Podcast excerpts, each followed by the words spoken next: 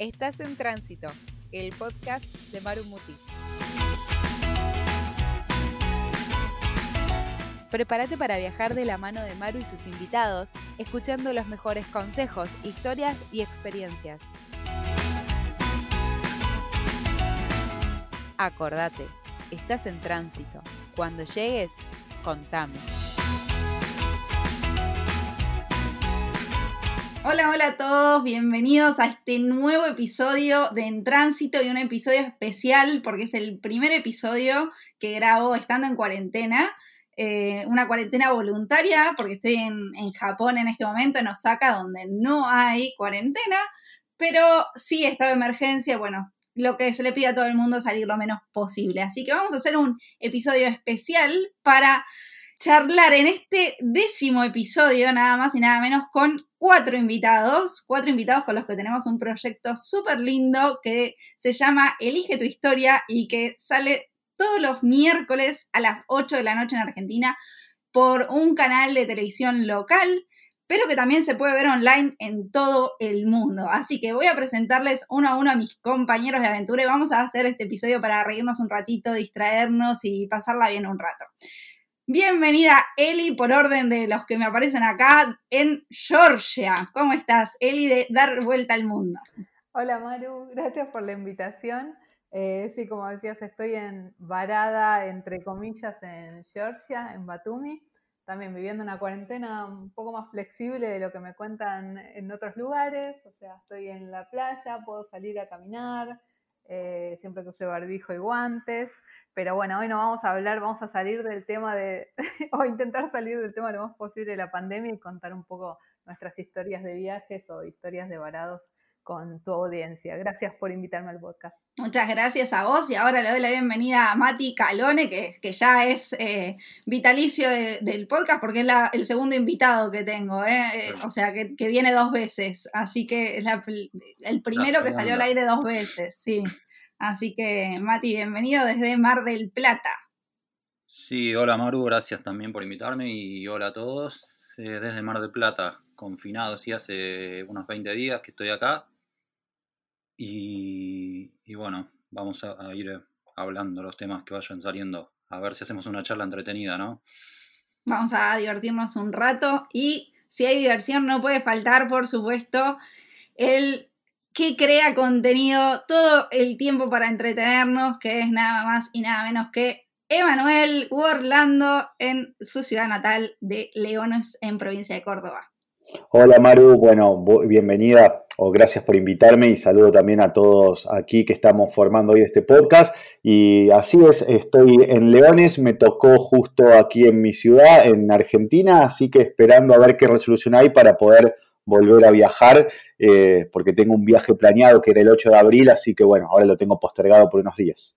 Y de hecho vamos a decir que Emma también es, es, un invitado que viene por segunda vez al podcast, si bien todavía no salió su episodio, tenemos un episodio ya grabado con, con Emma previo a todo esto, así que bueno, nada, estén atentos que ya, va a salir el episodio en el que nos contaba sus aventuras en primera persona. Y para terminar, Ale Martínez Note desde Valencia. ¿Qué tal, Maru? Yo también muy contento de estar acá en el podcast que, como te digo, siempre lo escucho este, cada vez que estás sacando uno nuevo. Y, y bueno, y te conté personalmente que tenía muchas ganas de, de hacer también este formato. Me parece genial el poder contar historias y poder compartir a través de acá. Estoy súper contento de, poder estar haciendo esto juntos del programa de televisión y salir un poquito de los temas que, nos agobian y el tema del encierro que nos tiene tan, tan eh, estresados y, bueno, y sacar un poco eh, todas estas cuestiones para afuera y tratar de disfrutar un poco la vida y el día a día, que hay muchas cositas bonitas que vamos a compartir. Sí, vamos a, vamos a intentar hacer algo así relajado de la misma forma que, hacemos para, el programa. La idea es divertirnos un poco, entretener a la gente y bueno, que conozcan cómo, cómo trabajamos juntos como, como grupo, ¿no? Eh, entonces, bueno, mi idea era, proponerles algunas, eh, algunos tópicos para divertirnos de cosas así como raras o cosas que nos puedan hacer eh, divertir un rato. Eh, y la primera cosa que se me ocurrió fue hoy, mientras charlábamos eh, en el grupo de WhatsApp, preparando todo esto para, para la grabación de este episodio, que les contaba que soy una experta en reservar alojamientos que siempre están al lado de una construcción. Por alguna razón tengo esa desgracia, porque la verdad es que es una habilidad completamente inútil que, que aplico en todos mis viajes. Yo a donde voy reservo un lugar que se ve divino, que los comentarios son perfectos y siempre hay una construcción al lado. Les cuento que el sábado la construcción empezó a las 6 de la mañana, fue récord, batió todos los récords de construcciones del mundo. Eh, y hoy a las 8, hoy que es sábado, estamos grabando este episodio, a las 8 empezaron como con esas perforadoras, vieron para, para el asfalto, bueno, a las 8 de la mañana. Entonces yo dije, si yo tengo una habilidad tan inútil para mis viajes, imagino que todos tenemos habilidades inútiles para los viajes y me gustaría saber cuáles son, cuál, cuál es la habilidad inútil que, de cada uno de ustedes. No sé quién quiere empezar. Bueno, voy a ser el, primero. Em, yo creo que mi habilidad más inútil es la de preparar muy mal el equipaje en cuanto a ropa. Siempre lo que es tecnología, los gadgets, las cámaras, siempre me siento muy preparado para eso pero como no suelo controlar mucho el tema de la meteorología y me da mucha pereza el tema de controlar cuál es la temperatura de cada lugar, siempre me encuentro con que tengo que improvisar o comprar o ver cómo resuelvo el tema de la ropa, porque siempre, bueno, eh, aparte les pasará también a ustedes que llevamos poco equipaje, llevamos poca ropa, pero la verdad es que siempre estoy con ropa de verano cuando es invierno, con ropa de invierno cuando es verano, siempre estoy con la ropa poco adecuada para el lugar. Exacto al que voy, así que siempre tengo muchas historias con el tema de, la ropa, siempre es algo que me trae que me trae muy malas, muy malas experiencias. La peor, la peor, la peor fue eh, cruzando el río Amazonas y estando por, los canales interiores del río Amazonas con dos maletas enormes cargadas de ropa, porque mi idea era ir a Machu Picchu. Eh, hacía mucho frío y entonces llevaba toda ropa de invierno y improvisando terminé en el Amazonas y entonces tenía dos maletas, pero, o sea, valijas de estas grandes, no carrión, este, mm, arriba de una, de una barca en la cual prácticamente no entraban eh, imagínense caminar por el medio de la selva con, esas maletas de ruedas, este, con toda ropa que no servía absolutamente para nada porque el calor y la humedad agobiaba un montón y yo ahí con mis super maletones, dos encima, eh, para, para llevar cosas completamente inútiles. Bien, bien, eh, bien cómodo las, dos, las dos maletas barra valijas para, para estar viajando por esa zona, ¿no? Y aparte con, ropa completamente inútil. Sí, sí, sí, sí, sí. Prácticamente estaba con ropa interior todos los días después ahí en, la, en el medio de la selva. Bueno, no se necesita mucho más, ¿no? Bueno, eh, no, no, pero si también encima te olvidas el protector solar y el repelente de mosquitos, la completamos. ¿eh? Perfecto. Bueno, a ver, alguno de los chicos a ver si te, si te puede ganar en, la inutilidad. Después deberíamos saber, eh, después de que se publique el episodio, ver que la gente decía quién es más inútil de todos. Algo que me estoy dando cuenta es que no sé si quiero viajar con Ale en algún momento. Eh. No sé está, si está bueno o no. Yo no sé si, si, lo que voy a contar es de inútil, pero eh, para aquellos que no me conocen, lo que estuve haciendo en los últimos años fueron algunas experiencias con Working Holiday Visa. Estuve en Australia y en Nueva Zelanda y cuando uno va a esos lugares lo que tiene que hacer, bueno, es buscar, en la gran mayoría de los casos lo que hacemos es buscar una casa en donde vivir. Y me pasó en mi experiencia en Nueva Zelanda, la última, de vivir con personas, parecía que lo hacía a propósito, con personas con algunos problemas mentales, si lo puedo llamar así, un poco locas. Eh, o sea, nada, no fue nada grave, pero la verdad que en un momento estaba viviendo en una casa y me cambié de esa casa porque me encontré como que, digo, no puedo estar viviendo con estas personas. Y cuando me fui a la otra, era peor. Y es como que dije, wow, o sea, no estoy acertando en la casa donde, donde más o menos puedo vivir con tranquilidad o algo. Por momentos me miraba y decía, no, esto no me puede estar pasando a mí, pero bueno, me pasaba, por ejemplo, peleas que tenían mis flatmates a las 4 de la mañana estando borrachos en el medio del pasillo. Y yo digo, no, no, no, no, ¿qué estoy haciendo? ¿Qué estoy Ale, haciendo? no, Ale, no sé vos, pero yo en tu lugar me sentiría un poco tocada con esto de que él dijo que no, no viajaría con vos y ahora dice que, que su ina- eh, inutilidad está en los compañeros de, de habitación que elige. He viajado con Ale, ¿eh? He viajado con Ale, he viajado, he viajado con Ale, pero bueno, nada, lo dije en forma de chiste, obviamente que volvería a viajar con Ale, y cuando viajé con él llevaba una maleta que lo contamos el otro día en el programa, gigante. Gigante, sí, sí, sí. Sí, y debo dar fe que lo de, que lo de Emma es cierto, porque la vez que nos alojamos juntos en un, en un hostel fue una de las peores experiencias, estaba lleno de borrachos, eh, se fue, me, quedé, me tuve que quedar como hasta las 3, 4 de la mañana, teniendo que levantarme después a las 8 porque la recepcionista pobre estaba sola, tenía que controlar ahí una situación horrible. Pero bueno, y tengo que decir a favor mío, porque después la gente va a votar, que mi problema no es que me olvide las cosas, sino que improviso demasiado sobre el viaje. Y Matías va a dar fe de esto, porque cuando fuimos a hacer parte del Camino de Santiago, teníamos otros planes que no tenían absolutamente nada que ver. Nos fuimos a recorrer el camino y tuvimos que comprar los bastones para poder caminar y yo obviamente no tenía eh, el calzado adecuado y entonces fui a caminar como, como estaba. Me salieron ocho ampollas el primer día a raíz de eso. O sea, soy una persona que improvisa más de la cuenta y a raíz de eso todos estos problemas. ¿No, Mati? Salí en mi defensa, por lo menos.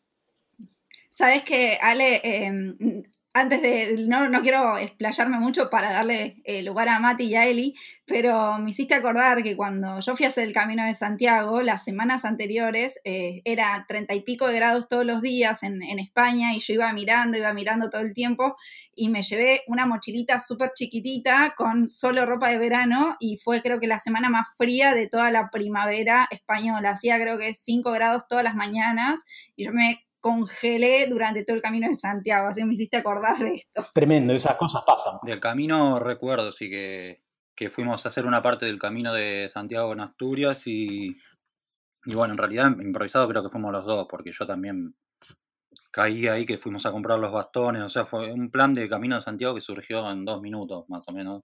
Y por mi parte de habilidades inútiles, una que hacía mucho que la solucioné porque antes viajaba y, y, llevaba una mochila y un, una maleta que mandaba por bodega. Y, y, bueno, una de mis habilidades, habilidades inútiles era mandar en la bodega cosas que no tenían que ir en la bodega. Por ejemplo, bueno, lo, los más pagos abrigos, pero una vuelta mandé hasta un pasaporte por la bodega. No. Me estás jodiendo. eh, iba con el pasaporte argentino y el italiano, pero precisaba los dos para, para, salir de Europa y para entrar en Argentina. Y bueno, el italiano lo mandé por la bodega. La típica que dije, bueno, lo saco en el aeropuerto antes de, de despachar la maleta y ni me acordé. Y quedó. Quedó en la bodega y, y no me acuerdo bien cómo fue. Al final terminé saliendo con el argentino, pero no tenía sello de entrada cuando había entrado. Entonces, bueno, esa creo que es una de mis habilidades tontas porque me pasó varias veces. Bueno, fa falto yo. Sí. Bueno, yo comparto mucho con vos la habilidad de eh, encontrar alojamientos que tengan una construcción al lado, que pasa mucho. Vamos, no me siento tan sola, gracias. Sí, sí. En el sudeste asiático todo el tiempo, todo el tiempo, que también es medio difícil. En realidad como que lo amplío porque es cualquier cosa que suene fuerte al lado. E ese es el alojamiento que voy a elegir, que está al lado de algo que suene fuerte. Puede ser una construcción, puede ser un boliche, fiestas, o en las islas Chile, los... ¿cómo se llaman cuando llaman al rezo? Ah, las mezquitas. Las mezquitas en Chile. Ay, por favor. Bueno, es imposible evitarlas igual, pero es a toda No, hora, aparte es que la isla es súper eh, chiquitita y creo que se la- debe escuchar en todos lados. desde las 5 de la mañana, sí. Y acá el más reciente, mi más reciente éxito, eh, fue que, bueno, acá Batumi, estoy en la costa, tienen un montón de construcciones nuevas porque hay mucha inversión en, propiedades porque está muy barato, y hacen edificios enormes, súper eh, bien equipados, hermosos, modernos, que contrastan mucho con el resto de- del pueblo, digamos, que obviamente son casas más humildes. Y bueno, conseguí un alojamiento en uno de esos departamentitos, todos súper equipados, hermosos. Y al otro día, súper barato también, Y al otro día empezaron una, estuvo lloviendo y cuando paró de llover empezaron una construcción pero masiva de un edificio al lado. Y estuvieron Bien, hasta bien. las 2 de la mañana. Te juro, hasta las 2 de la mañana es una pesadilla. Y bueno, nada, me tuve que ir. Después si puedo sumar una más que esta habilidad sí no Obvio, la- sí, sí. no se las deseo. Tengo la habilidad de casi morir ahogada en cualquier superficie acuática que me Ah, soy, la peor, nadando soy la peor y siempre me tienen que, que estar rescatando y bueno, nada, tam- también me da miedo y siempre estoy chapoteando en, en la orillita, pero no sé, en Amed, en Bali, había para hacer snorkel y nada, yo me termino queriendo meter y después me tienen que venir a rescatar porque no hago pie, me da impresión que no toco el suelo, no sé, soy la peor para nadar, soy la peor. Así que esa nada, no se las deseo.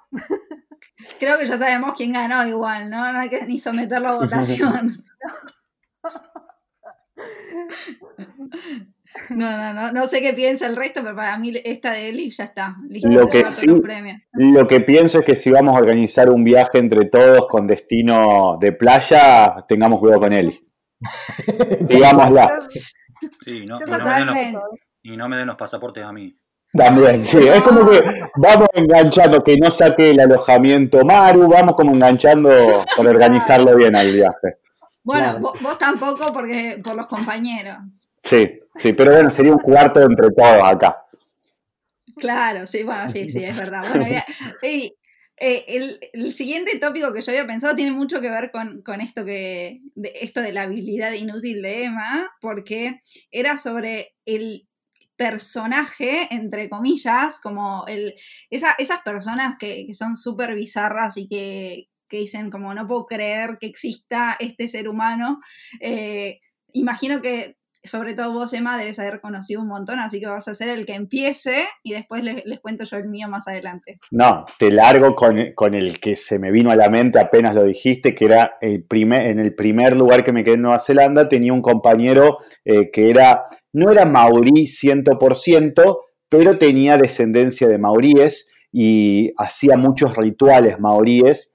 Y una tarde llego de trabajar un viernes a la tarde, eh, em- voy a hablar en general. Al la persona de Nueva Zelanda le gusta tomar bastante cerveza y desde temprano, y yo llegué tipo 6 de la tarde a la casa y él estaba con unos amigos en el patio y me invita a tomar con ellos. Me siento un rato a tomar con ellos, 6 y media, 7 de la tarde, y de repente me dice, ¿me dejas que te haga un- una limpieza espiritual con un ritual maorí? Eh, imagínense en inglés, en inglés todas esas palabras es como que fue, como que me embatató y dije, yes, yes, yes, pero no sabía ni bien qué me iba a hacer.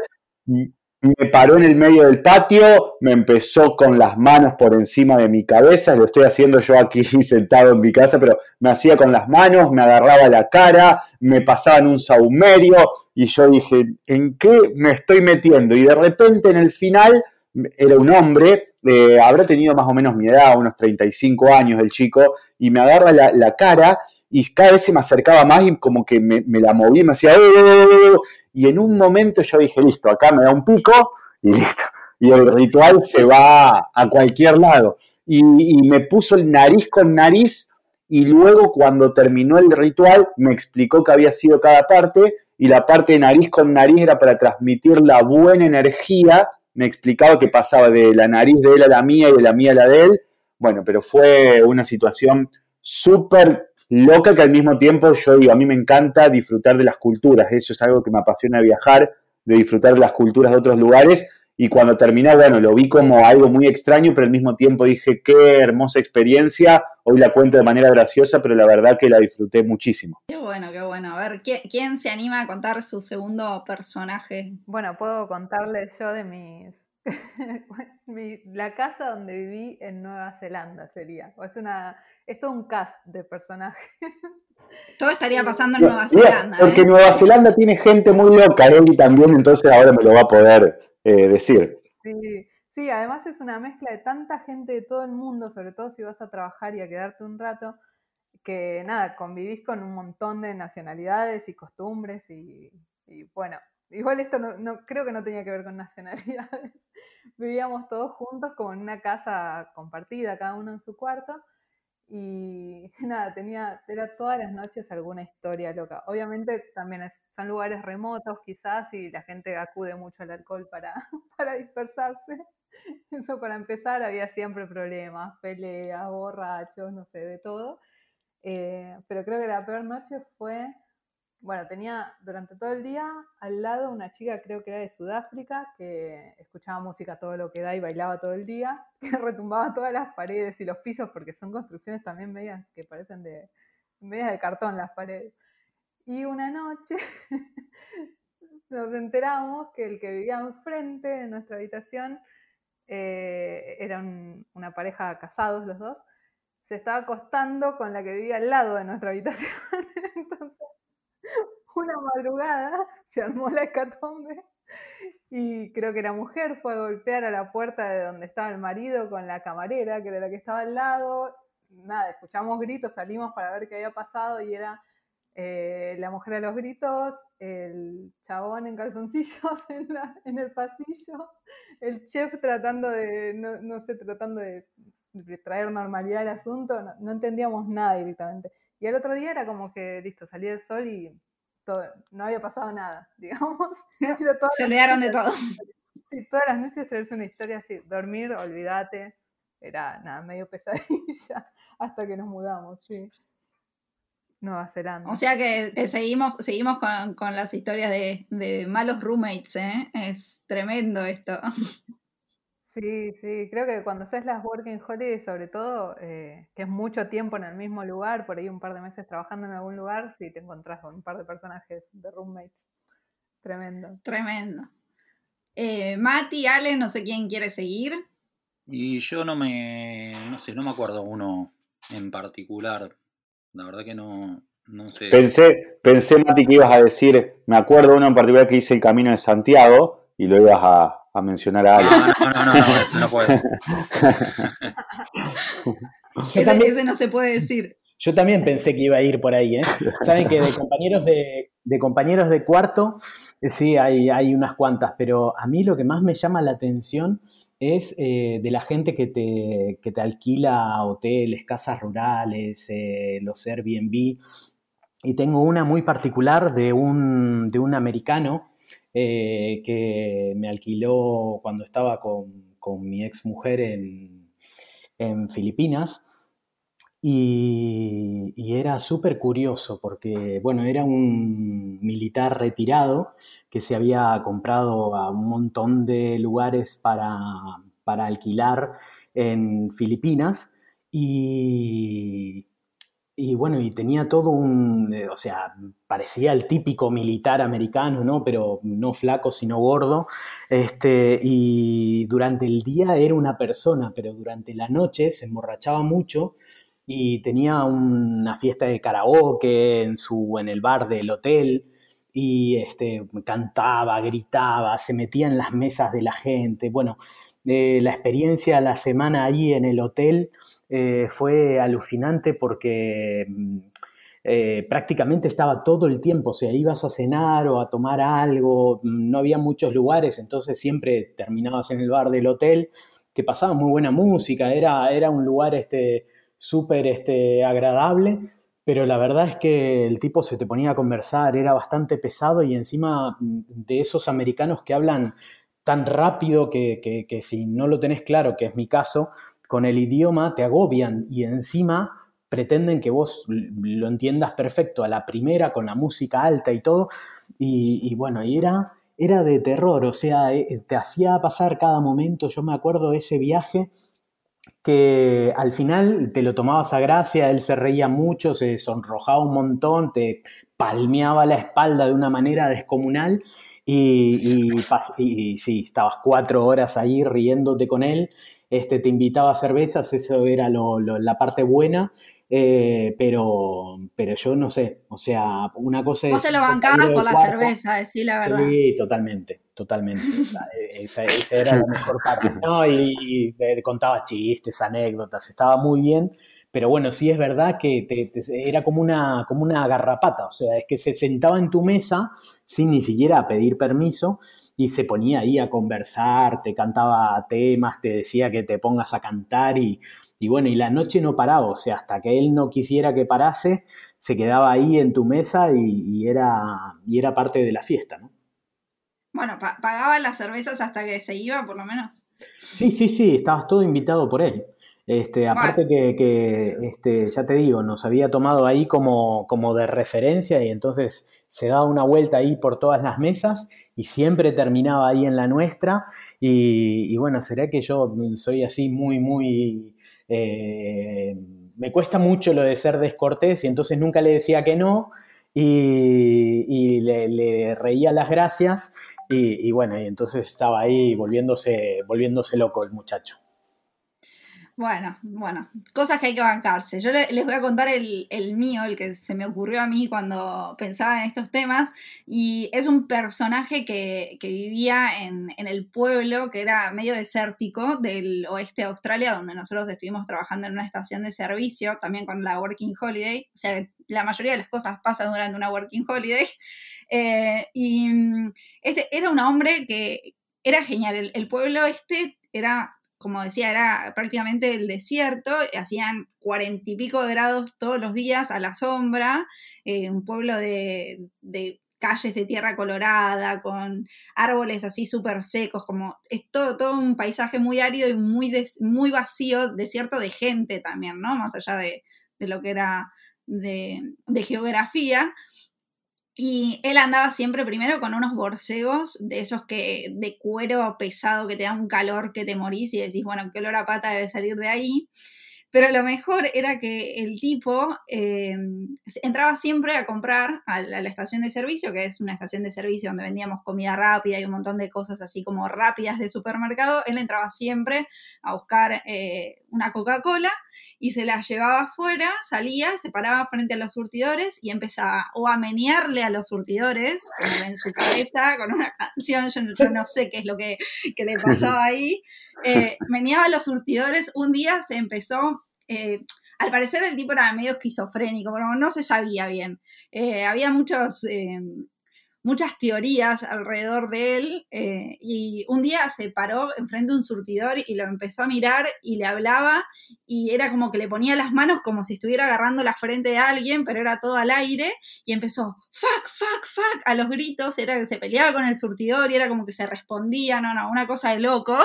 En el pueblo se decía que el tipo era millonario pero que su familia le había sacado como todo lo que tenía por, por sus problemas mentales. Eh, al parecer un día apareció en el negocio con una tarjeta de crédito que su nombre no decía, no sé, él, se llamaba Andrew, él no decía Andrew Pepito, ¿no? Y el apellido, sino que decía Mr. Day and Night. No, no, todo, todo muy extraño. Y eh, igual era un tipo súper amoroso. Eh, a mí me, me, encantaba, siempre fue mi personaje favorito. Eh, venía al negocio y te saludaba súper simpático. Eh, a Nico le decía Hello Lord o le hablaba de como que era, el jefe de todo. Y a mí vino un día y me dice, eh, disculpe, Missy, ¿le puedo hacer una pregunta? Y yo como, sí, sí, Andrew, ¿qué pasa? ¿Vos sos de Hong Kong? Me pregunta. Y yo como, ¿yo de Hong Kong? ¿Qué, tengo yo que parezco de Hong Kong? Ah, el tipo era como el que me hacía reír todos, todos los días, para mí es como el personaje de, mis cinco años y medio viviendo de viaje, porque no, era espectacular. No sé si tengo una foto de él. Después de que terminamos de trabajar ahí, nos fuimos a otro pueblito que estaba cerca también, que tiene playa y qué sé yo, y, y lo encontramos ahí también andando con una musculosa, un jean y sus borcegos que nunca faltaban. Ahí a los 50 grados a la sombra, el rayo del sol, no, no, impresionante el tipo, un genio. Hmm. Se sacaba de la rutina seguro.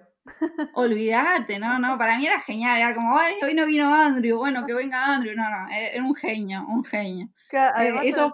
en, esos, lugares no pasa mucho, que haya un Andrew es una bendición. Totalmente, olvídate, no, no, no, era, era el personaje del pueblo, era, todo el mundo lo conocía, e, era un genio, un genio. Yo aguante a Andrew toda la vida, ojalá que nos crucemos con más Andrews. bueno, y tengo otra anécdota de ese mismo pueblo que tiene que ver con el próximo tópico, que es la cosa más asquerosa que les haya pasado viajando. Yo les voy a contar la mía, para que sepan a qué me refiero con asquerosa o el nivel de asquerosidad que maneja mi anécdota. Eh, y es que, bueno, en esta estación de servicio se caracterizaba, el pueblo se caracterizaba por ser una población muy aborigen. Eh, y, tenían una particularidad poco extraña a la hora de ir a comprar. Nosotros estábamos atendiendo y ellos venían, porque como les, costaba el tema este de manejar la plata, ¿no? Y, y en Australia los aborígenes le dan mucha plata. Y ellos iban por ahí, no sé, con 50 dólares en la mano y te pedían una cosa y te, la, te la pagaban, y te pedían otra y te la pagaban. Entonces así iban viendo y calculando cuánta plata les quedaba a ellos. Yo eso no sé si pasa también en lugares más remotos de, Nueva Zelanda. Pero en, eh, bueno, pasó un día que, que una, una mujer vino y pidió cinco veces y a la sexta se nos había llenado el negocio de gente. Entonces una compañera le dijo, mira, discúlpame, pero ahora vas a tener que esperar, no te podemos seguir atendiendo solamente a vos porque estás haciendo siete pedidos separados. Em, y la mina se súper enojó. Y nosotros vimos que, se fue como al fondo del, del negocio, pero no era un lugar donde nosotros podíamos verla directamente. La mina fue, estuvo ahí un ratito se fue del local y bueno, pasó un rato y nosotros seguimos ahí. Y al, rato, un rato largo después, va Nico para ese lado del negocio, porque ahí era donde teníamos la máquina de hielos, nosotros teníamos que embolsar los hielos para, para poder venderlos, y se encuentra en el medio del pasillo con los soretes de la mina que nos había cagado en el medio del negocio.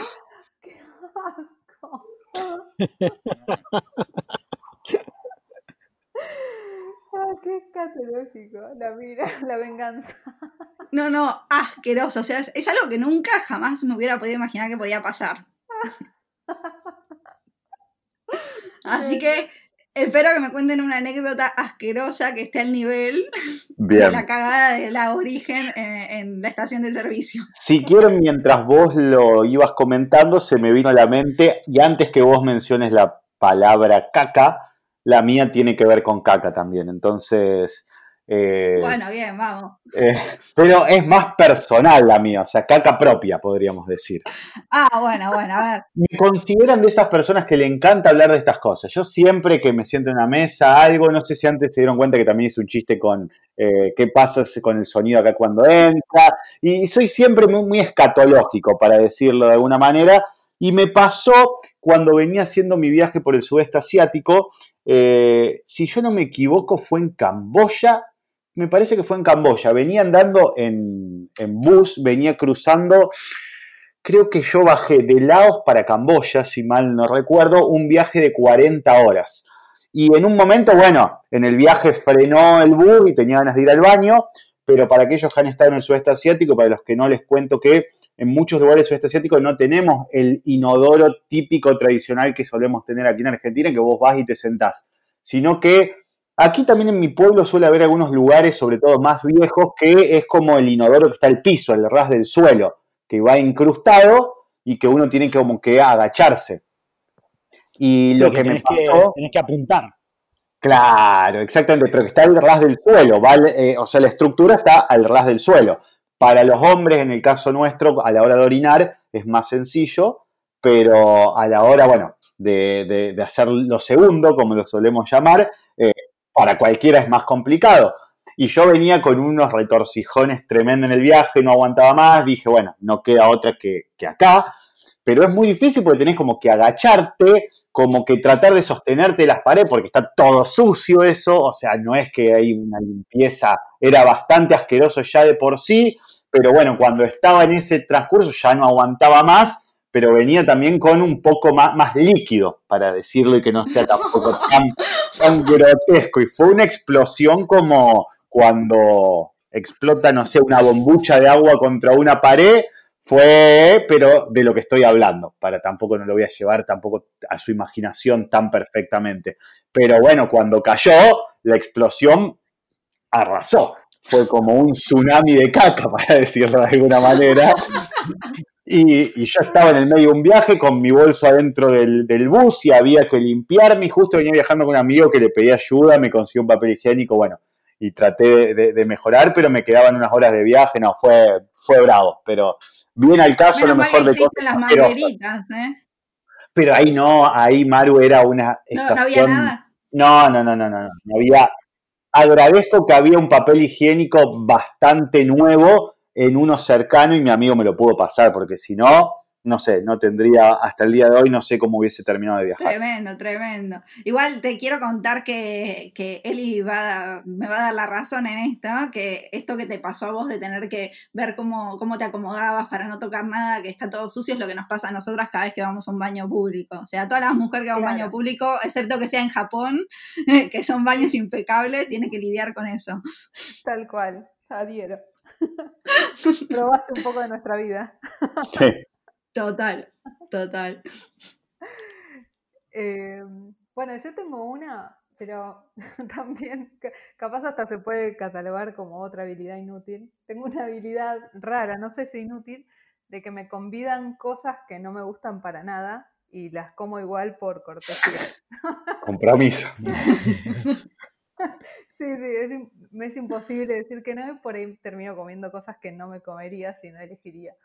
Eh, es difícil, ¿eh? Es difícil eso cuando pasa, porque eh, a mí me pasó cuando estuve haciendo la ciudadanía eh, italiana en Italia, que estaba con, la familia de Nico, y, nada, típica familia italiana que se juntan todos a comer siempre y, es como la, señora cocina y todos comen y hacía unas cosas, yo, yo verduras no como prácticamente nada o no comía prácticamente nada porque ahí fue como, me la tengo que bancar, pero si yo hay una cosa que detesto con toda mi alma es la calabaza y yo decía, el día que me toque comer calabaza yo no sé qué hago porque si hacen calabaza acá me largo a llorar, o sea, no la puedo comer, no, no, no la, no sé, yo He llegado a decir internada en un hospital después de una operación de apéndice y cinco días de comer que me dejaran internada de por vida si era que tenía que comer calabaza para irme. O sea, a ese punto. No la iba a comer. Así que entiendo lo que decís. ¿Te la comiste ahí? No, obvio que no. Le dije, mira, si me querés dar calabaza, eh, a mí, por mí, déjame inyectar suero acá porque yo no me voy. Hasta que vino y me dijo, bueno, pero no te vas a ir. Bueno, no me voy, le dije. O sea, yo me quedo acá. Hacía cinco días, chicos, que no comía, de verdad. Y vino mi primo y se comió la calabaza por mí. Así que por, por eso estoy acá y me dieron el alto. No, sí, a mí totalmente. O sea, no puedo decir que no, y además lo veo como un gesto re lindo y lo ves a la otra persona dándotelo así como muy de corazón y es peor todavía, ¿no? pues no lo puedo evitar. Y me pasó en dos ocasiones con dos cosas así que, no sé, debe ser, no sé, las dos cosas más asquerosas que me comí. Eh, en la primera vez fue en Bolivia eh, estábamos viajando a dedo, acampando y empezó a llover, entonces pusimos la tienda en el medio de la nada, en Lagunillas, creo, haciendo la ruta del Che, un lugar perdido ahí en el mapa. Y había una señora que fue a poner, estábamos debajo de un tinglado, y vino a traer sus vacas para guarecerlas de la lluvia. Y yo estaba ahí jodiendo con las vacas, yéndola a tocar, qué sé yo, hablando con la señora, y dice, ay, espera que te traigo algo. Y agarró un vaso y ordeñó la vaca ahí nomás y me dio un vaso de leche tibio directo de la de la vaca. Ay, no, no. Ay, no, no, no, me quería morir. Y la señora, imagínate, nada, la señora más linda del mundo. Yo dije, gracias, gracias. Y me tuve que mandar un trago ahí, me mojé los labios, aunque sea, con bigotito, todo. Imagínate Ay, No, no. Y después fui y lo llevé, ah, sí, me lo voy a tomar por allá. Y bueno, hice un huequito y lo tiré porque no me lo podía tomar. Pero le Ay, no. el primer trago. Ese fue el primero de los más terribles. Y el segundo, también en el, sí, en el mismo viaje. Estaba por Ecuador y nos subimos a una, así toda dedo, nos subimos a una barquita que nos llevaron a navegar todo el río Napo. Una barquita de gente que entregaba mercaderías a la gente que vivía ahí en las en las casas en las orillas del río Napo, un río enorme, así de la cuenca del Amazonas.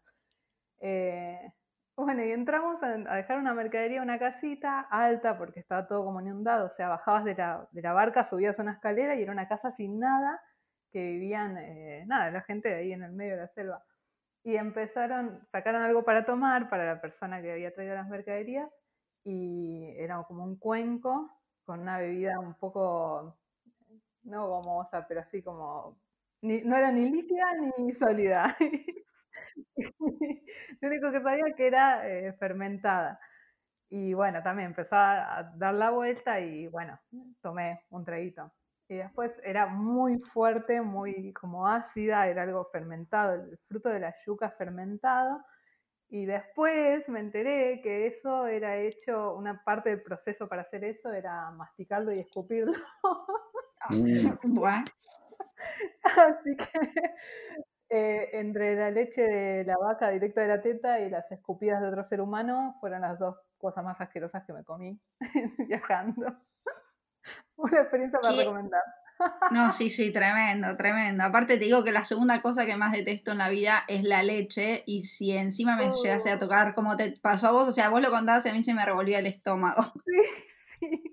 No, no, ya no me gusta la leche, imagínate, encima me la acuerdo, pero todas las sensaciones, que estaba tibiecita, que tenía espuma arriba, era como, no. Qué impresión. Qué impresión. ¿Algo más asqueroso que eso? ¿Quién falta? no, yo creo que no, no, no, no, supero lo que, han, lo que contaron, ya no lo supero. Sobre todo el, de, la, no importa, el de la saliva, ese yo no, no puedo. Contalo igual, no importa. Pero, igual está bueno que lo, lo, tomaste y no sabías lo que era, porque si supieras no lo tomaba o no. No, lo hubiera tomado igual, pero me hubiera querido matar, como la leche de la vaca. Por ser amable nomás. Por ser amable. A, ese, a ese nivel de amable llegas. Es que es eso, me miran con los ojitos de mira, te estoy ofreciendo algo de mi cultura, de mi forma de vida, de cómo le decís que no a eso. Nada, moriré de, de alguna infección. No, yo cosas asquerosas así no. Bueno, sí, obviamente entrar a baños asquerosos y cosas así, sí, o en, los viajes es bastante, bastante común. Pero no sé, no recuerdo. Cosas asquerosas que sí me pasan que están relacionadas con ser despistado es que encuentro en mi mochila, a veces encontraba meses después cosas comidas fosilizadas que habían quedado ahí. No. Por ejemplo, una vuelta me acuerdo que después de varios meses en un bolsillo que no usaba nunca encontré algo muy asqueroso que no sabía lo que era, de tan asqueroso que era. Y pensando y pensando me di cuenta que era una banana que había quedado ahí. Oh. No, una banana. Ni, para el licuado. Nada, no, no, que para el licuado estaba negra y, y reseca, estaba para un museo directamente. Pero el olor, Mati no sé, era un bolsillo que no usaba nunca, que no sé cómo la metí ahí y nunca más me acordé y no, no hizo olor, nada, no sé. Yo cuando la, cuando la encontré no sabía lo que era, o sea, estuve pensando día y día qué era eso tan asqueroso que había encontrado ahí, porque no... Mirándolo.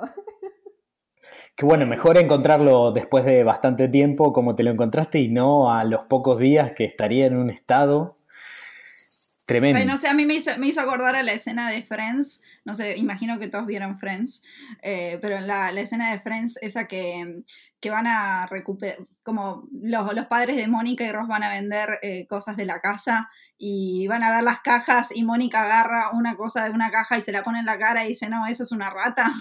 Me hizo acordar a eso. Claro, claro, sí, sí, sí, sí. Bueno, de hecho yo, yo te juro que pensaba, digo, era un, es un animal muerto que quedó encerrado ahí, o sea, no entendía lo que era, porque varios meses después, ya te digo, era como una pasta, una pasta negra que había. Asqueroso. No, tremendo, tremendo. Eh, yo he vivido experiencias en carne propia de esto de, andar con flojo de vientre, eh, pero bueno, voy a. Y, también la de, la chicha, la que contaba Eliana, este, me ha pasado también en Perú este, y la he tomado sabiendo lo que era y viendo a las señoras que, habían hecho el proceso. La verdad es que, como le pasa a Eli, soy muy de respetar las costumbres de cada sitio y sobre todo en Sudamérica y en África, este tipo de tradiciones se repiten mucho y, te hacen pasar momentos este, bastante, bastante difíciles. Este, pero, pero bueno, al final uno se va, se va cada vez este, haciendo más, más fuerte ante esto y, menos escrupuloso. A veces pienso que es increíble que, que haya en tantos países eh, avanzados el tema de, la sanidad este, y, nosotros, y nosotros nos metamos en, cada situación en la que consumimos estas cosas eh, y no nos pase nada. Pero, pero bueno, la peor cosa que comí fue en Argentina. Fui a, a La Rioja, hicieron la típica cabeza esta que meten bajo el suelo de vaca y la hacen este, durante un día este, enterrada, después la sacan y es súper sabrosa, pero hay una parte de, y se comen la, mejilla sobre todo, es muy rica, pero hay una parte que, eh, disfrutan mucho, que es la parte del ojo, y no se las recomiendo para nada. O sea, eh, es una cosa que habiendo comido ah, eh, insectos y, cosas muy raras en distintas partes del mundo, el haber comido un ojo de vaca es eh, de las cosas más asquerosas. Imagínense es que mm, como si se estuviesen comiendo este moco con el que jugábamos cuando éramos chicos, que es interminable y que lo tienen en la boca y no saben qué hacer porque no lo pueden tragar y, da vueltas y vueltas y está todo el mundo mirándote como diciendo, estás disfrutando este pedazo de nuestra tierra y nuestra cultura. Y... Pero además, de, además de, la, impresión que da, eh, es, el sabor es horrible también. Eh, de sabor, la verdad es que no tiene mucho sabor. Te lo servían en un sándwich como si estuvieses comiendo un sándwich de lomo. En realidad es una parte, la mejor parte, este, por lo que me contaban, es cuando te toca un, poco de mejilla y un poco de ojo.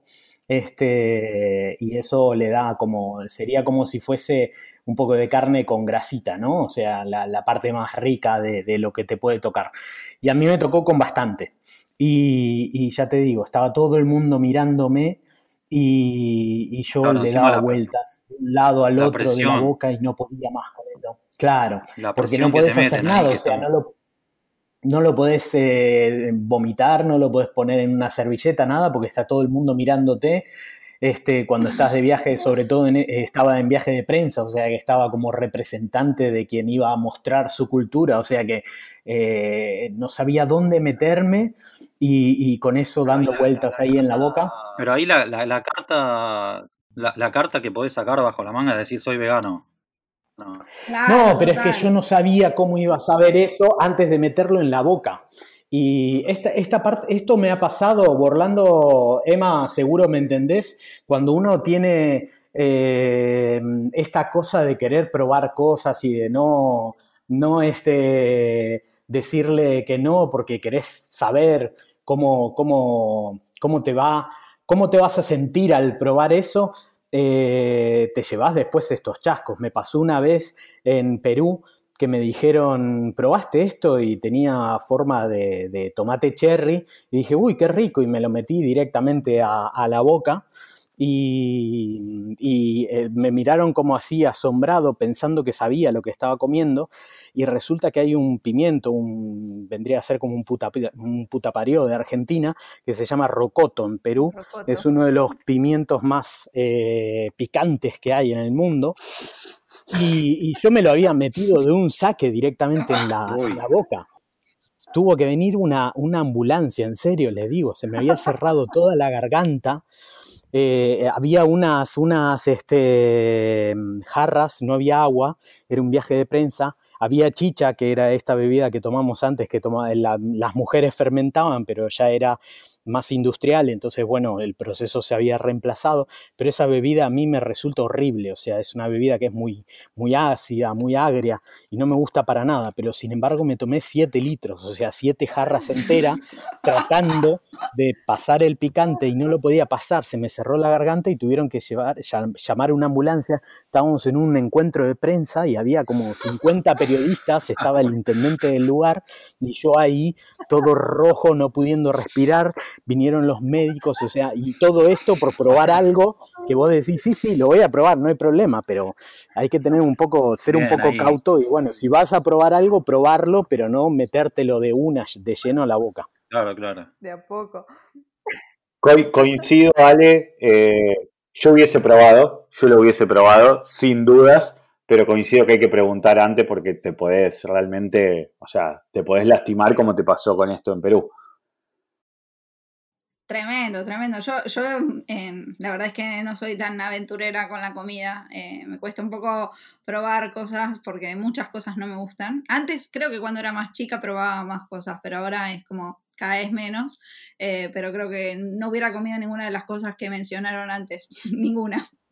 Hubiera alguna, hubiera sido vegana, eh, no sé, cualquier cosa, pero no. Si algo, nada. Si algo te envidio, Maru, es que estás en Japón y, amé la comida japonesa, pero la amé.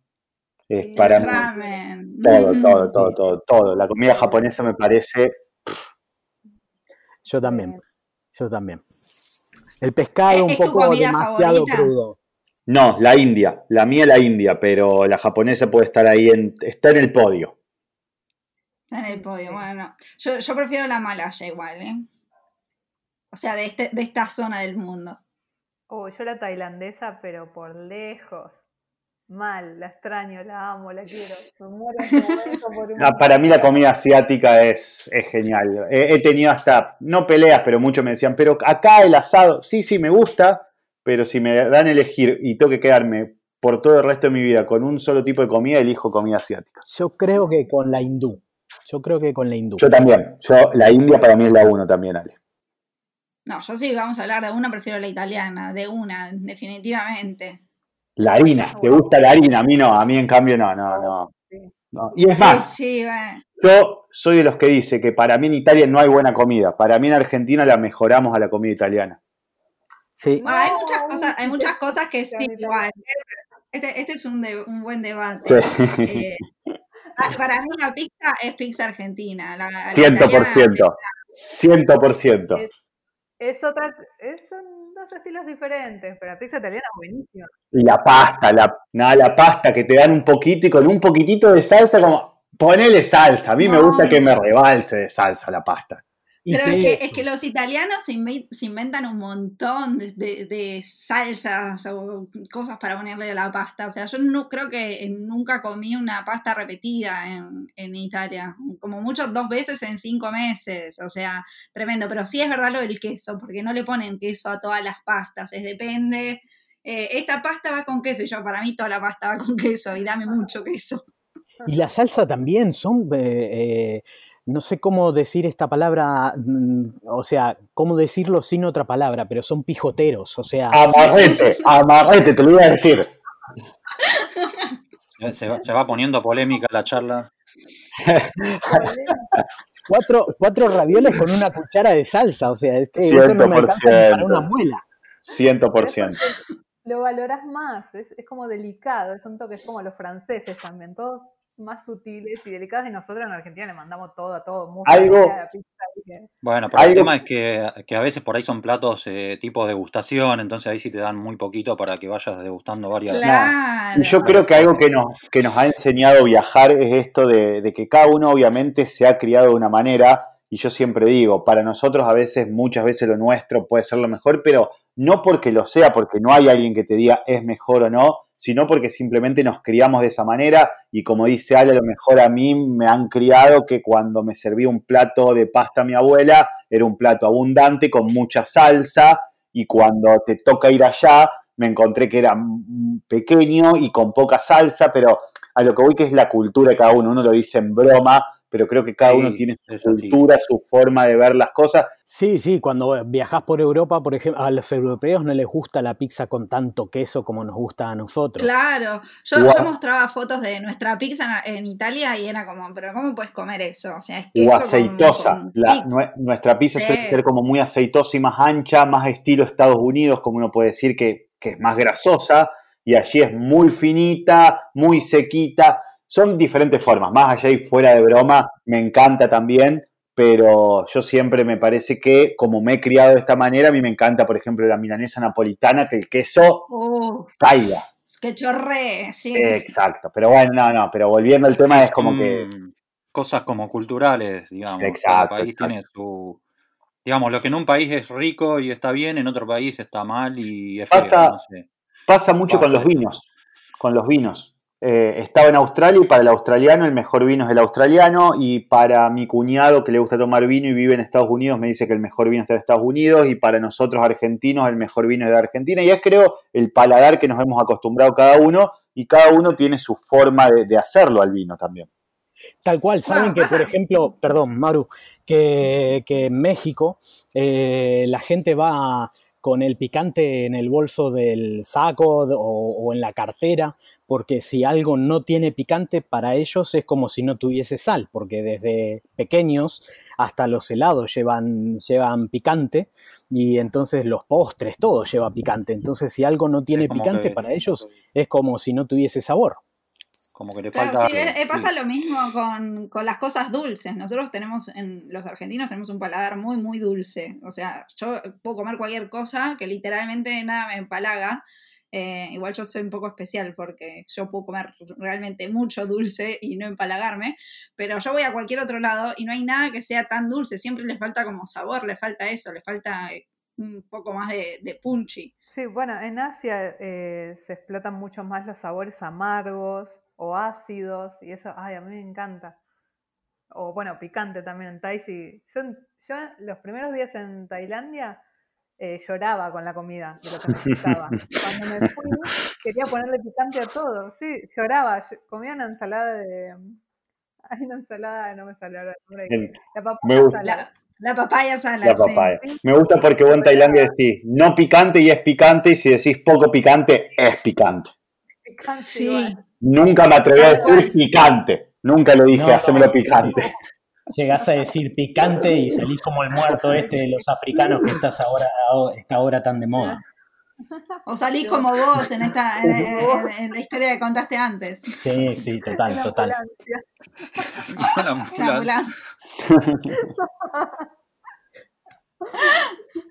No. Tremendo, tremendo. Bueno, si quieren, vamos, vamos terminando, así no, no los entretengo mucho más. Se pasó súper rápido, igual la, charla, ya, ya se está haciendo costumbre esto que se pase rápido la charla. Em, pero bueno, me gustaría saber si tienen alguna eh, así historia un poco confusa de esas, esas situaciones que decís, ¿qué es lo que está pasando acá? Eh, y que terminan después siendo una situación graciosa, pero que en el momento se pone un poco tensa porque o no se entendieron con alguien o no sé, eh, pasó algo, el idioma no los ayudó, bueno, lo que sea, lo que se les ocurra que, les haya pasado, si tienen alguna historia me gustaría escucharlas, porque ya no, me esperaba tantas, tantas cosas así graciosas que, que han contado, así que esta me imagino que debe ser potente. Tengo, tengo una, si quieren, que pueda empezar y, después van pensando cada uno la suya, pero me pasó eh, en el Mundial de Rusia. Eh, en el 2018 fui con tres amigos al Mundial a seguir a Argentina y bueno, obviamente empezamos a organizarlo con un poco de tiempo, habíamos sacado los Airbnb, sobre todo para la fase de grupo, que sabíamos dónde Argentina iba a jugar y cómo iba a jugar. Y el primer Airbnb que teníamos en Moscú. Argentina jugaba el primer partido con Islandia en Moscú. Llegamos con uno de mis amigos cuatro días antes que empiece el Mundial. Argentina jugaba el segundo día del Mundial. Llegamos cuatro días antes, o sea, estábamos a cinco días del partido de Argentina.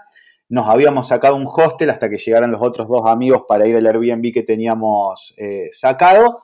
Y a dos días de que llegue el día del Airbnb, o sea, de llegar al Airbnb, que nos mudábamos al Airbnb el día que empezó el Mundial, nos manda un mensaje Airbnb que el, que nos iba a alojar nos cancelaba la, la, lo que, la reserva que teníamos y nos devolvía el dinero, pero nos cancelaba la reserva. Imagínense, desesperación, dos amigos en España, yo estaba con mi otro amigo ya en Rusia, no sabíamos qué hacer. La desesperación nos lleva a empezar a buscar y encontramos por Hostel World un departamento para cuatro personas en Moscú, en la zona que más o menos queríamos nosotros de Moscú. Eh, lo voy a resumir un poco más, lo terminamos sacando, pero nos pasó algo el día que teníamos que ir, que el tipo nos dice, nos manda un mensaje diciéndonos que él no se encontraba en Moscú, si le podíamos hacer el depósito del dinero eh, en una cuenta de banco. Lo primero que decimos obviamente que no, porque creo que viajeros y aquellos que sabemos, no hagamos un depósito nunca en una cuenta de banco previo porque es raro, sobre todo en estas aplicaciones que funcionan. Nos empezó a ganar la desesperación, hablamos con un amigo que tiene Airbnb, nos explicó que muchas veces a lo mejor la persona que te va a alojar no se encuentra en lugar y puede pedirte esto. Bueno, nos terminamos autoconvenciendo porque no sabíamos qué íbamos a hacer, sino de que íbamos a depositar. Cuando fuimos a depositar el dinero, eh, y nos fuimos directamente para la casa, nos encontramos que eran oficinas en lugar de departamentos, que era una clara estafa. Eh, desesperados totalmente porque no sabíamos qué hacer, volvimos al banco para pedir que no hagan el giro del dinero, uno se quedó afuera con todos los bolsos y pasó una persona hindú que vivía ahí en Moscú y nos quisieron ayudar. La verdad que nos ayudaron muchísimo, la mujer se puso todo al hombro, empezó a hablar en ruso, empezó a explicar, terminamos esa noche durmiendo en la casa del hindú y su familia rusa, pero bueno, fue una experiencia, como bien decías, que, que da para contar así y bueno, también para que abramos los ojos a la hora de viajar, que también suele existir muchas personas que, que quieren como estafarnos, así que cuando viajemos, creo que no hay que preocuparse, pero sí hay que estar muy atentos. Tal cual, bueno, menos mal que no, no, no hicieron el depósito, si no, no sé, hubieran terminado. no, no, no, no, no, no, perdimos la plata. No, no, perdimos la plata, no la pudimos recuperar. Fuimos a, en Argentina, o sea, ahí en Moscú fuimos a la Embajada Argentina. Imagínense la cantidad de problemas que había y no de eso. A los que se acuerdan que deportaron a mucha gente. Estaba, me acuerdo, Gonzalo Bonadeo, que le habían insultado en una cancha y lo habían tirado un vaso de algo, haciendo también y la persona de ahí nos dijo, miren chicos, ¿cuánto dinero es? Eran unos 20 mil pesos, 5 mil pesos cada uno, en ese momento era más dinero porque fluctuó mucho la moneda argentina de aquel momento ahora, pero era un dinero importante, pero lo que nos dijo la persona es, miren, esto puede llegar a ir a un juicio, capaz que lo llaman de acá cuatro meses, se tienen que volver a Moscú a declarar. Mi consejo es que lo dejen así y bueno, nada, tómenlo como una experiencia. Y bueno, y así fue. No hicimos denuncia ni nada, y nada, nunca nos devolvieron el dinero y quedó todo así en la nada. Nos estafaron. Qué mal, qué mal. Bueno, ahora quedó como experiencia.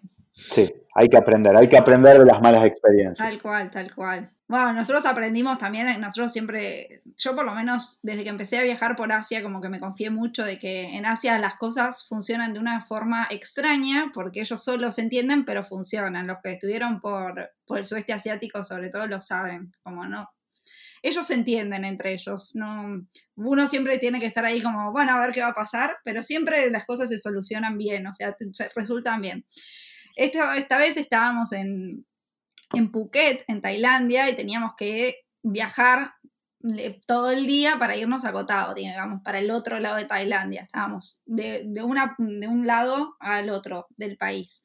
Y mm, habíamos comprado estos billetes que son eh, conjuntos, vieron que los van a buscar al hotel, que les llevan a tomar la minivan y de ahí se, van hasta el otro lado y de ahí se toman el ferry, bueno, y todo, toda la bola.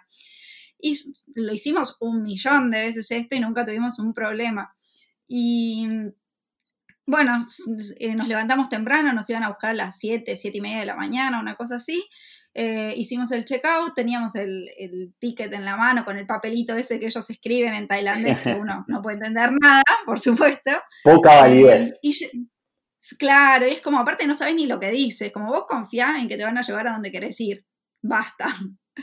Y mm, nos sentamos ahí en la recepción a esperar, viene un taxi, eh, el chico de la recepción nos mira y nos dice como sí, es el de ustedes, yo le muestro el papel eh, como para asegurarme, como corroborando, dice, sí, sí, sí, es este, el del taxi lo miró, dijo, es este, nos subimos al taxi, había un chico más, bueno, listo, nos subimos, qué sé yo, vamos a buscar a otros más, eh, y nos tenían que llevar desde el hotel hasta, digamos, como una pequeña estación a tomarnos eh, la minivan para irnos por tierra hasta el lugar donde teníamos que tomar el ferry. Y, em, vemos que, el tipo en el taxi empieza como a manejar largo. Nosotros sabíamos que era como cerquita el lugar y mirábamos por el mapa y era, estamos yendo camino al aeropuerto. ¿Qué onda? Qué extraño. Es como que primero lleven a la gente del aeropuerto y no a nosotros que estamos más cerca. Bueno, cuando yo vi que, que, estaba ya encarando directo al aeropuerto, le pregunto al tipo, mostrándole el papel, como, mirá que nosotros vamos acotado, tenemos que tomarnos la minivan. Sí, sí, sí, me decía, sí, sí, sí. Pero ahí algo, algo le hizo un, como un clic al hombre y empezó a llamar por teléfono a alguien. Que, claro, nosotros no entendíamos nada porque todo en tailandés.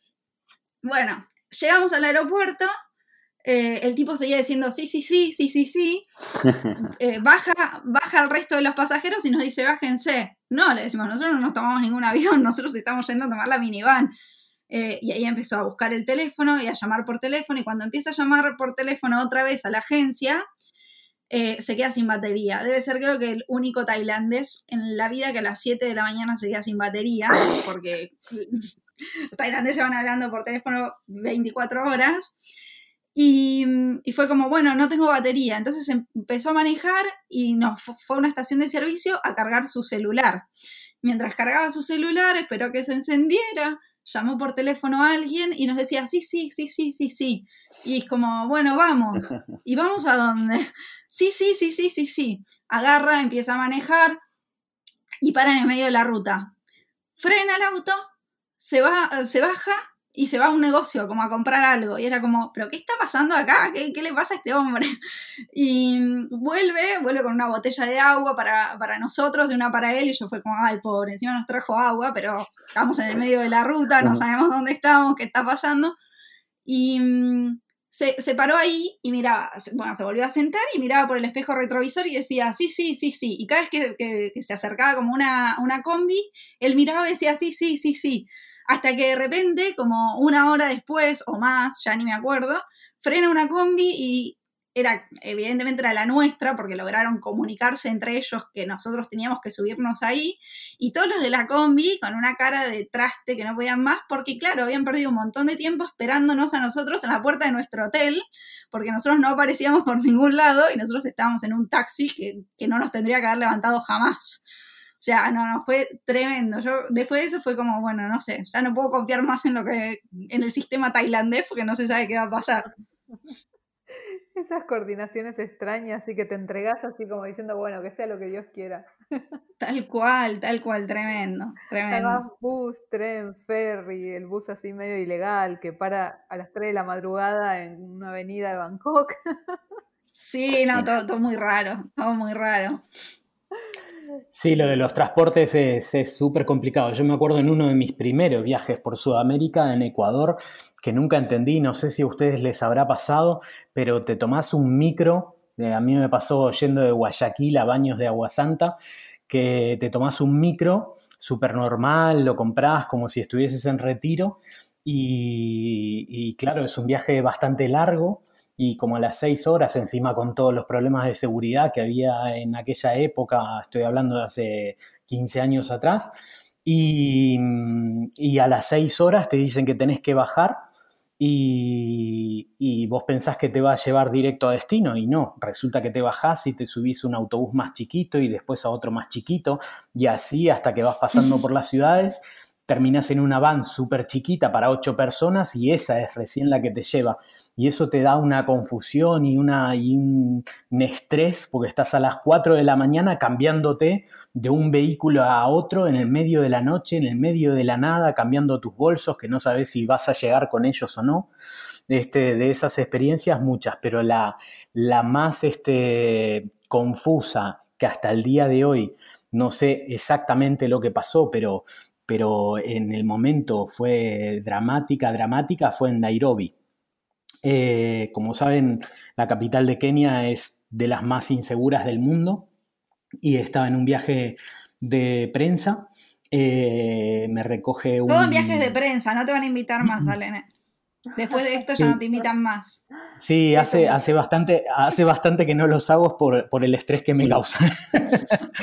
este, Ahora, en teoría, un viaje de prensa, en, un viaje de prensa, en teoría, está todo como bien pautado, como que... Debería, ¿no? de eso, ¿no?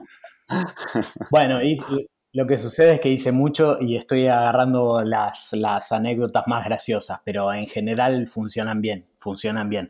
Lo que pasa es que hay países que los desarrollan mucho mejor y hay otros que dejan las cosas un poco con proveedores que no son los mejores. Y por ejemplo, en este caso, vino un chofer que, que, no sé quién lo había contratado o de qué empresa era.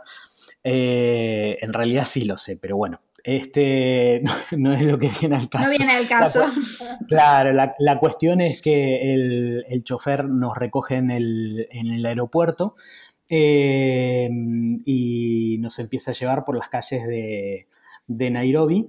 Eh, recuerdo que iba sacando fotos, también en ese viaje iba con, con mi expareja y recuerdo que los dos íbamos sacando fotos por las ventanillas y es tan sombría la ciudad que primero vas con la cámara fuera del coche y de repente te traga la ciudad. Entonces eh, con la cámara ya dentro del coche y terminas levantando las ventanillas porque no sabes ni lo que va a pasar. Pocas ciudades este, provocaron eso.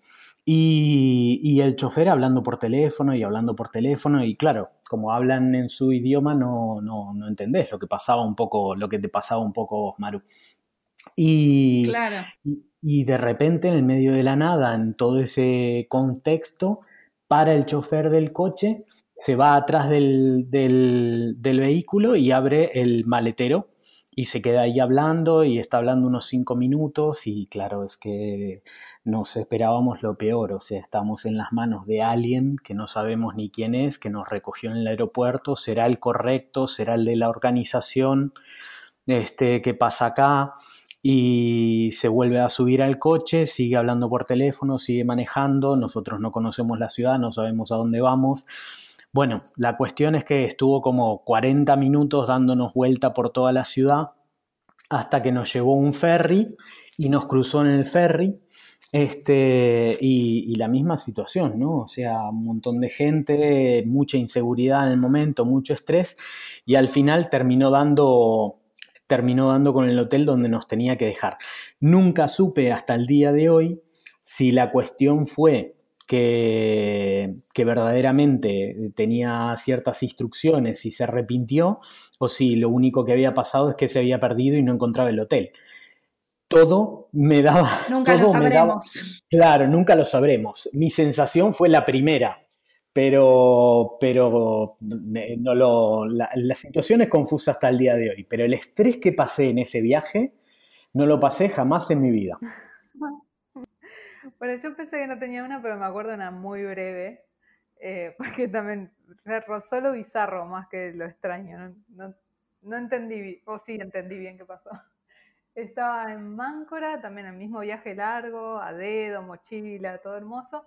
Y justo caímos en Máncora, que es un pueblito costero en Perú. Y fue cuando pasó lo del tsunami, que estaban anunciando que el tsunami llegaba a las costas de, de Perú, no sé si se acuerdan, no me acuerdo ni qué año fue, 2011, no sé. La cosa que había alerta de tsunami y estábamos todos, era, o sea, el pueblo era tan chiquito que eran el mar, dos cuadras y una montañita, y listo, y así a lo largo, eso era todo el pueblo. Chiquito, chiquito.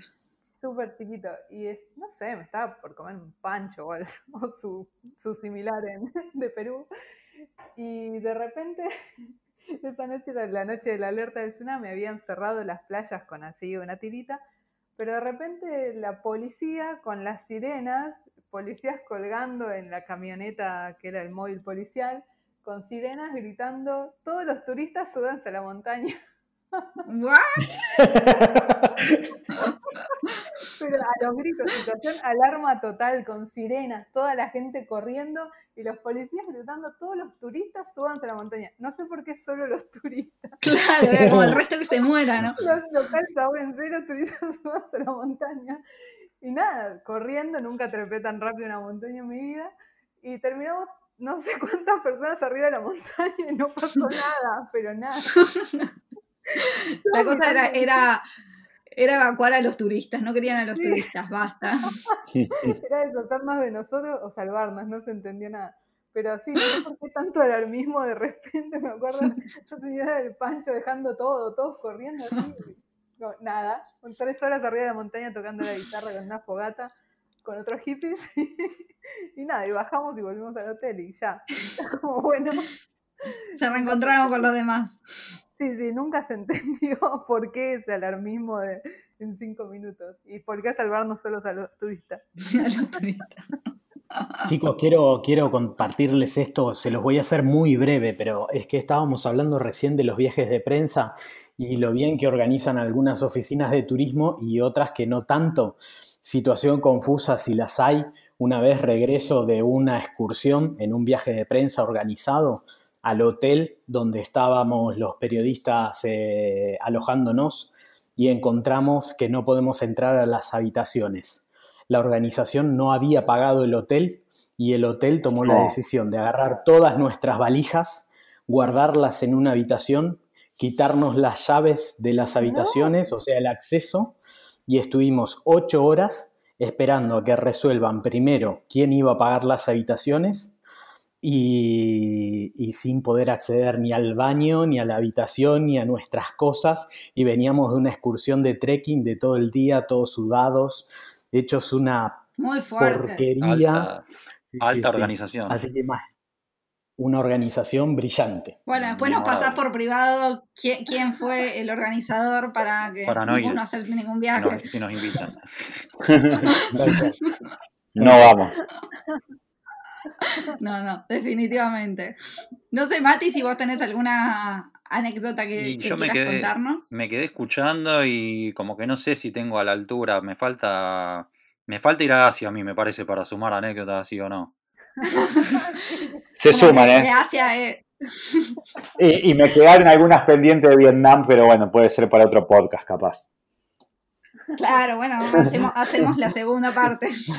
No, una que me acuerdo, por ejemplo, pero no es tan drama como otras que contaron, pero una vuelta iba a un hotel que estaba en el desierto de, del Sahara, en Marruecos, y el hotel estaba en el medio de los médanos, o sea, porque hay una ciudad turística que está al lado de los médanos y después hay hoteles que están dispersos entre los médanos, ¿no? Y este hotel estaba como a 5 o 6 kilómetros o más, no sé, porque era un viaje como de 40 50 minutos por el médano en una 4x4 donde no hay ni camino ni nada, o sea, por ejemplo, yo si tengo que llegar manejando ahí, imposible, me pierdo en el medio de la nada. Y no, me habían ido a buscar eh, a la ciudad los dueños del hotel para llevarme al hotel a las 7 de la mañana, que estaba amaneciendo medio oscuro, con un poco de niebla. Imagínate ahí atravesando los médanos sin camino, sin nada, que yo me preguntaba cómo, cómo se ubica el tipo este, no, no había una referencia de nada. Y nada, bueno, lo dramático que pasó es que se quedó sin nafta ahí en el medio de los médanos. No. No. Así que bueno, mi, mi bienvenida al Sahara fue esa. Y además, bueno, uno va, va que no conoce nada, no conocía al dueño del hotel, no conocía nada y te quedás pensando y decís en mano de quién estoy, porque me van a buscar y se queda sin nafta. ¡Qué ahí. nervios! ¿Y, ¿Y, qué pasó? ¿Cómo lo resolvieron? Porque Eh, estación de se- servicio cerca, ¿no? No, se comunicó por, por radio, porque ni, ni teléfono ni nada con el hotel y, y nada, y dijo que venían a buscarnos en 30 minutos y nada, me pasé 30 minutos ahí en, en el medio del desierto con la niebla parado mirando. Raro fue, no fue. Qué miedo igual. Che, Mati, con- confuso cuando, cuando estuvimos ahí en el camino de Santiago, o cuando tuvimos que esperar ahí en la parada, en el medio de la niebla, el micro escolar para que puedas llegar a tu próximo viaje, también fue esa de confusa, tiene su historia. ¿eh? Pará, ¿cuál, cuál, eh, detallame más porque no. ¿Te acordás cuando teníamos que volver el último día que no conseguíamos cómo y tuvimos que recurrir al micro escolar que recogía a los chicos? Ah, sí, sí, no, sí. sabíamos, no sabíamos Sí, ni dónde ese estaba la parada escolar. Ese viaje fue todo así, fue, era día a día, era una improvisación total. Pero salió bien, al final salió bien. ¿Vos decís que era por el compañero? No, no, porque... ¿A quién le preguntás? A Mati, que dijo que era No, en serio, los peregrinos peor preparados para, para ir, eh, pere- peregrino entre comillas, empezando por eso. Los peor sí, preparados sí. para hacer el camino a Santiago. Era la, toda la- hay gente que lo prepara meses al viaje ese y hasta se entrenan y qué sé yo. Nosotros, en- no, bueno, vamos a hacer el camino a Santiago y empezamos al otro día, sí. Hicimos un video de YouTube que tienen que ver si quieren saber qué es lo que no tienen que hacer si van a hacer el camino de Santiago. Sí. Recopilamos un montón de, de consejos de lo que no hay que hacer. Claro, claro. ¿Qué ruta hicieron? Hicimos el camino, ¿cómo? El camino primitivo El- se el llama. primitivo. Que es una, porque bueno, obviamente que el Camino de Santiago es como un embudo, un embudo de caminos de- desde de, todas direcciones, y este es el que va, nace en Oviedo y va por una zona muy montañosa por el interior de Asturias. Y es ¿Y uno de los... cuánto tiempo? es uno de los menos eh, conocidos, menos transitados, digamos, y nosotros en realidad no lo hicimos completo. Para hacerlo completo, ¿cuánto era, Ale? Para llegar a Santiago. Y eh, podés hacerlo los, los experimentados que, que lo hacen en, en buenos tiempos, lo pueden llegar a hacer en 9, 10 días. Nosotros eh, lo hicimos muy, muy...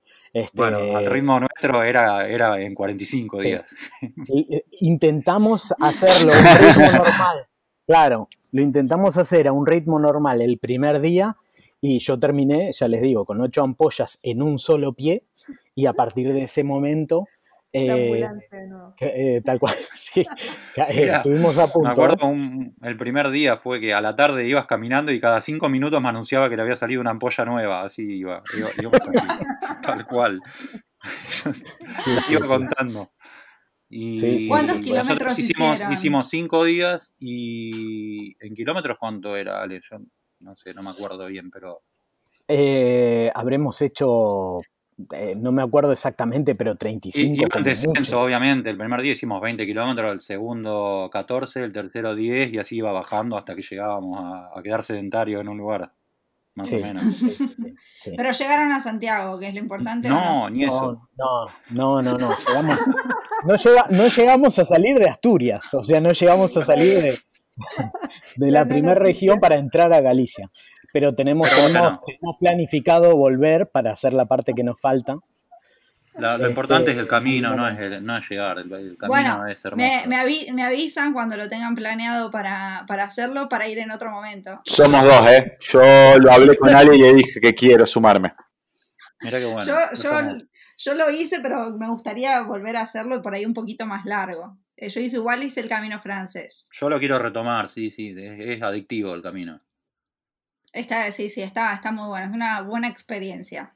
Y este camino, el primitivo, está muy bueno porque además es un camino que varía mucho el paisaje, es mucho subir, bajar, subir, bajar, por eso tenés que ir con bastones sí o sí. Eh, es el camino más difícil, o sea, eh, optamos, Claro, sí, yo me acordaba de eso. Sí, Sí. que, que era el más difícil. Sí, optamos por el camino más difícil, pero porque, como dice Mati, no íbamos con la idea de terminarlo porque ni siquiera estando en el mejor estado físico lo podríamos haber terminado, sino que fue porque teníamos otros planes y terminamos, como yo estaba en ese momento en Oviedo, eh, hacerlo por el mero hecho de, hacer algo que nos gustaba a los dos y vivir un poco la experiencia. Pero Sí, que está buenísima. Es, Claro. es lo que decía Mati, tampoco es que es el objetivo. eh, No, de tiene que ser hecho- llegar, o sea, es hacerlo y vivir la experiencia. De hecho, mi objetivo incluso era conocer Asturias, que no conocía y que le tenía muchas ganas, y conocerlo a través del camino es una forma que para mí está espectacular. sí, Como- como estuve. Estuve insistiéndole todos los días para que pruebe el cachopo, que es uno de los platos Ah. típicos de la fabada de, de Asturias, cada noche, después terminábamos el camino. Pero no, bueno, le voy a dejar el- la palabra a Orlando, que sí, lo convencí de que lo coma.